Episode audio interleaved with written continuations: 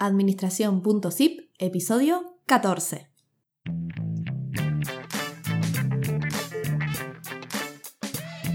Para lograr el éxito es importante ponerle foco a lo que nos apasiona y dedicamos.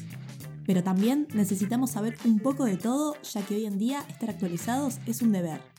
Mi nombre es Lucía y aquí te comparto un comprimido de conocimientos para que aprendas en minutos lo más importante de gestión y administración para tu negocio o desarrollo personal. Bienvenidos a Administración.zip, el podcast quincenal de administración de empresas.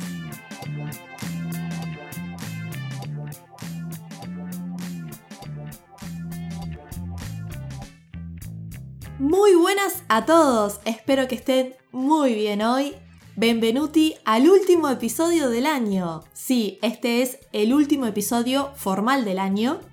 Luego voy a hacer otro el último lunes del mes, más corto, de resumen y bueno, para agradecerles por estar del otro lado.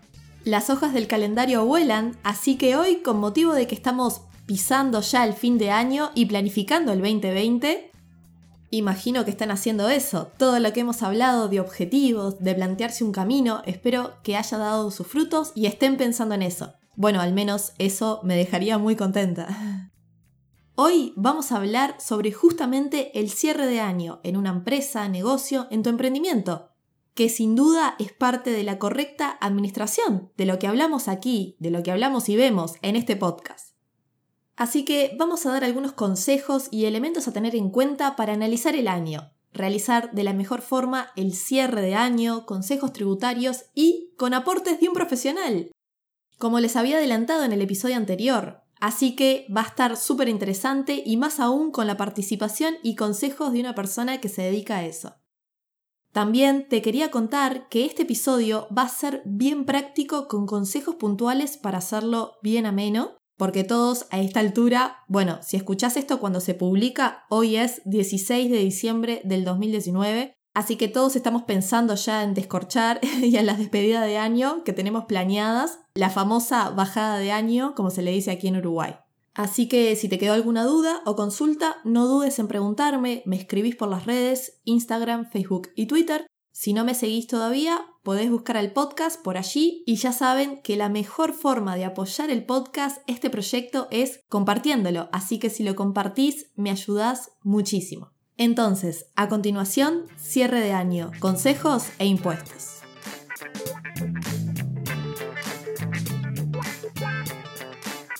Si es la primera vez que estás escuchando esto, te recomiendo complementar o escuchar los episodios 6 y 7 de este podcast que hablan sobre contabilidad e importancia de amigarnos un poco a la contabilidad para entender los números de tu negocio.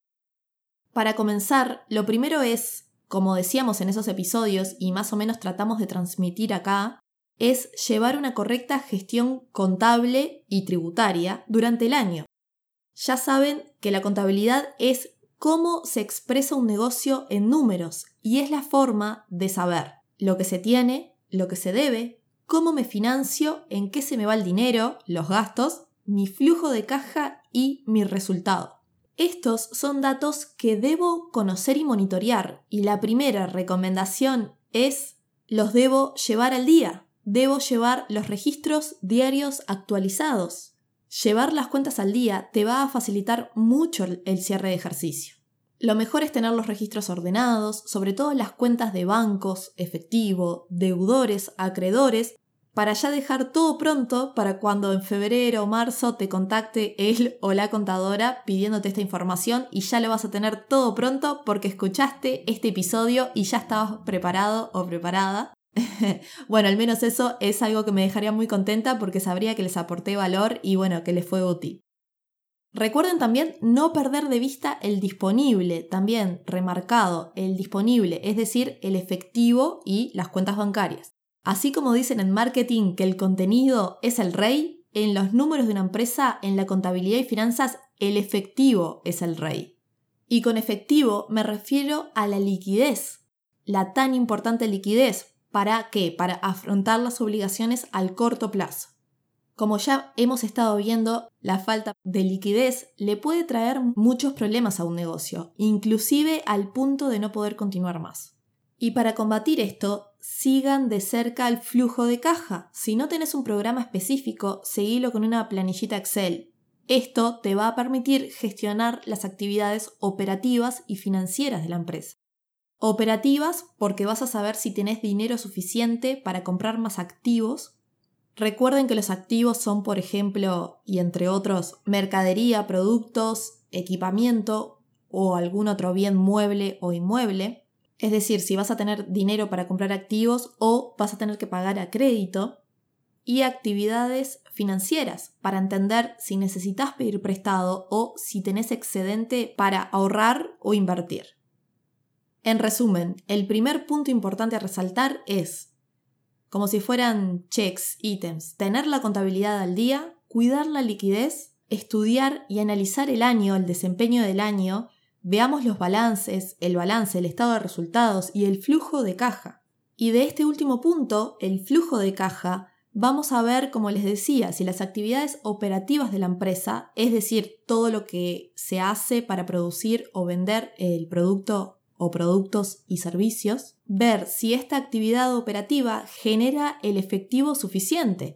Si eso pasa, la empresa estaría sana, digamos. Si por otro lado la empresa tiene que estar vendiendo activos, sus activos, para conseguir efectivo y sustentarse, entonces debe revisar su estrategia, su estrategia para continuar y vencer esos problemas de liquidez. Hace tiempo leía en un libro que tenía un ejemplo que hablaba de esto de la aerolínea Panam. Y yo sigo con los ejemplos de las aerolíneas, sí, disculpen la reiteración, pero bueno, viene al caso. Bueno, Panam, a quienes no recuerden, Panam fue una de las aerolíneas más importantes internacionales de Estados Unidos y en 1991, por riesgo de quiebra, tuvo que vender parte de sus rutas europeas para conseguir efectivo, la famosa liquidez.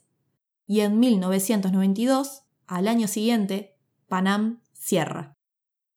Y otro punto importante a tener en cuenta es la buena planificación fiscal, saber qué impuestos me corresponden pagar de acuerdo a mi forma de tributación que hemos visto en anteriores episodios, que son en líneas generales el monotributo, pequeña empresa o literal E como se los conoce habitualmente, y régimen general.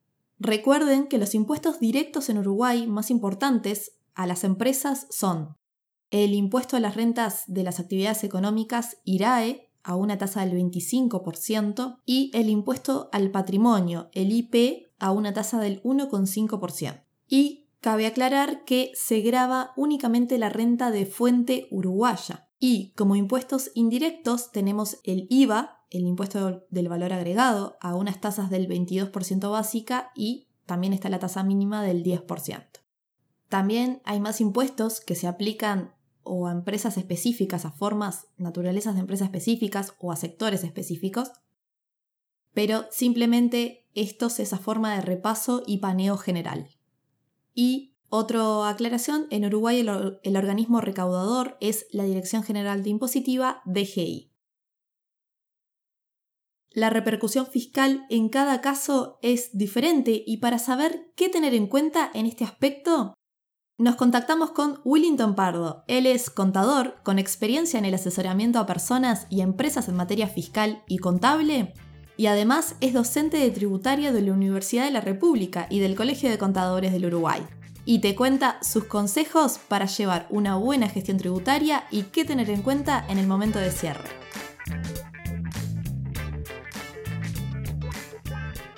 Hola, soy Willington. Eh, haremos algunos comentarios con referencia a, la parte fiscal, pero este, que son importantes a la hora de gestionar los, emprendimientos. Por un lado, la importancia de la contabilidad, es decir, la, contabilidad es una herramienta que me permite a nivel interno saber si, estoy ganando o perdiendo, ¿no? si mi negocio es rentable o no, si me conviene seguir en el negocio o no, si lo que estoy invirtiendo en ese negocio me es rentable o no. Cuestión básica, pero terriblemente importante.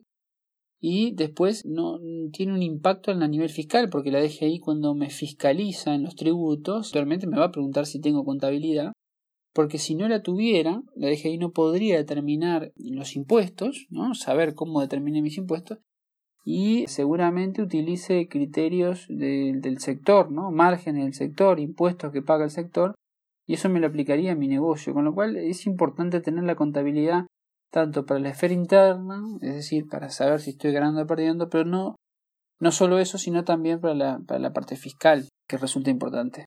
Otro comentario es que ustedes tienen la posibilidad de dejar de anticipar impuestos mensuales cuando creen, cuando entiendan o cuando calculen que eh, es con esos impuestos que ya anticiparon les da para cubrir el impuesto anual.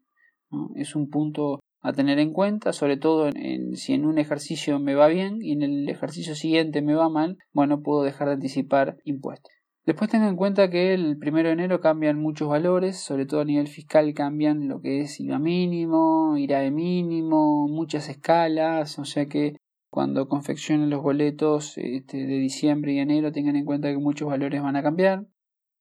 Otro punto importante también es el literal E. saben que el literal E tienen que facturar por debajo, en el caso del ejercicio 2019, de por debajo de 1.228.388 pesos. Es decir, que si facturan por debajo van a estar incluidos en literal E y si facturan por arriba van a dejar de estar en el literal E. No es un tema, no es un tema menor porque en el 2019 si facturan más de ese monto que hablamos recién, no solo dejan de pertenecer al literal E, sino que además ingresan en facturación electrónica. Y quienes al 31 de diciembre superan ese monto tienen hasta agosto para postularse a facturación electrónica. O sea que no es un tema menor ese, ese punto. Y después, quienes liquidan de real y de ficto. El, impuesto a la renta corporativo que, que, pagan las empresas se puede liquidar de dos formas, ficto o real. Eh, si lo hacen de, de forma ficto, en, rigor va a ser eh, las ventas por una tasa ficta por el 25%, con lo cual, como ven, en ese cálculo no tiene mayor incidencia los gastos. Pero sí, si lo liquidan de forma real, es decir, ventas menos costos que les va a dar una renta y esa renta multiplicada por el 25% es el IRAE a pagar, que después le van a restar los anticipos que hicieron mensualmente y eventualmente o les da crédito o les da pagar, en, el, en la liquidación real resulta trascendental evaluar eh, mis gastos, porque la normativa fiscal requiere algunas condiciones para deducir mis gastos. Uno, y el más sencillo, básico y, y, creo que el más razonable, es no puedo deducir gastos que no estén asociados a mi giro. El segundo me requiere que el gasto esté debidamente documentado. Y eso no es un tema menor. La debida documentación de los gastos es esencial. Tener facturas debidamente confeccionadas, las facturas de compra, es importantísimo porque si no, no puedo deducir el gasto. Otra condición también no menor es que hay determinados gastos que por la mecánica del impuesto no son deducibles. Por ejemplo, literal ley monotributo. Si yo compro mis mercaderías u otros gastos y lo hago un literal ley, o un monotributo eh, en rigor no son deducibles de mi liquidación, con lo cual me terminan saliendo un 25% más. No es un tema menor. Hay que tener cuidado entonces en la debida documentación de los gastos. Bueno, esto era un poco un repasito muy rápido, un breve, con respecto a algunos aspectos fiscales que son importantes a la hora de tener y de gestionar mi, mi negocio. Muchas gracias. Muchísimas gracias Willington por este aporte. Me pareció muy importante tener presente estos puntos que mencionó, el resumen inicial que hizo y remarcando que la contabilidad y por consiguiente el cierre contable es un instrumento para conocer el resultado de tu negocio y su consecuencia fiscal. Otro destacado de sus comentarios es el estar atento a los valores actuales de franjas y límites para saber si se pertenece a una categoría u otra.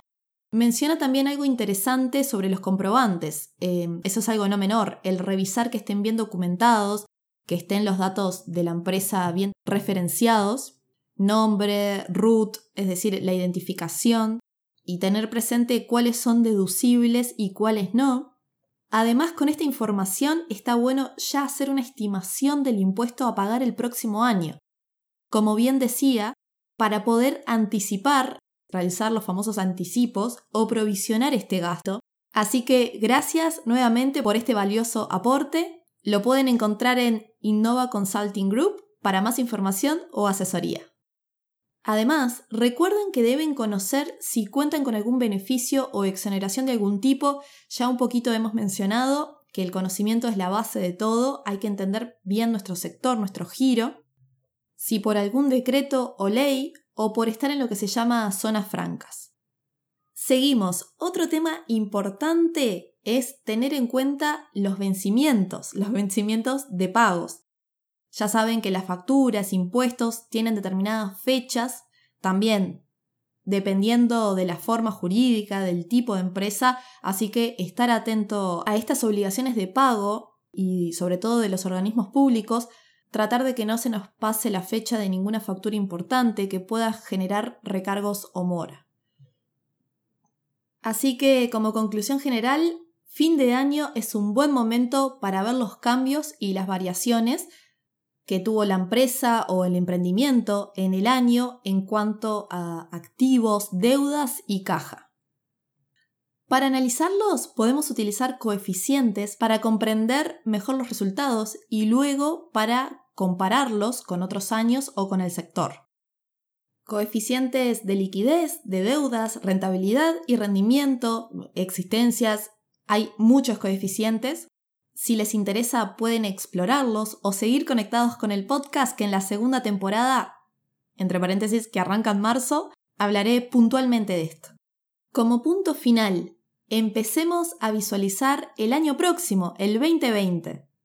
Lo ideal sería, con los datos que vamos obteniendo de este año y luego de analizarlos, poder proyectar al año siguiente, hacer presupuestos ya tiene las herramientas para hacerlo. Estuvimos viendo en cada episodio un panorama de cada pilar de administración, o mejor dicho, un comprimido de los principales temas.